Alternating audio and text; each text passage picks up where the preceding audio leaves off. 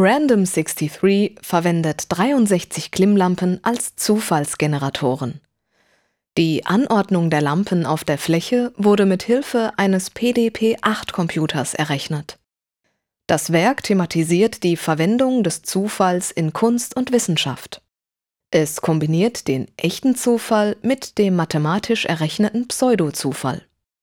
Die 63 Glimmlampen erzeugen 63 echte elektrische Zufälle. Die Anordnung der Lämpchen auf der Fläche ist dagegen ein Pseudo-Zufallsmuster. Es wurde mit sogenannten Galois-Körpern am Computer errechnet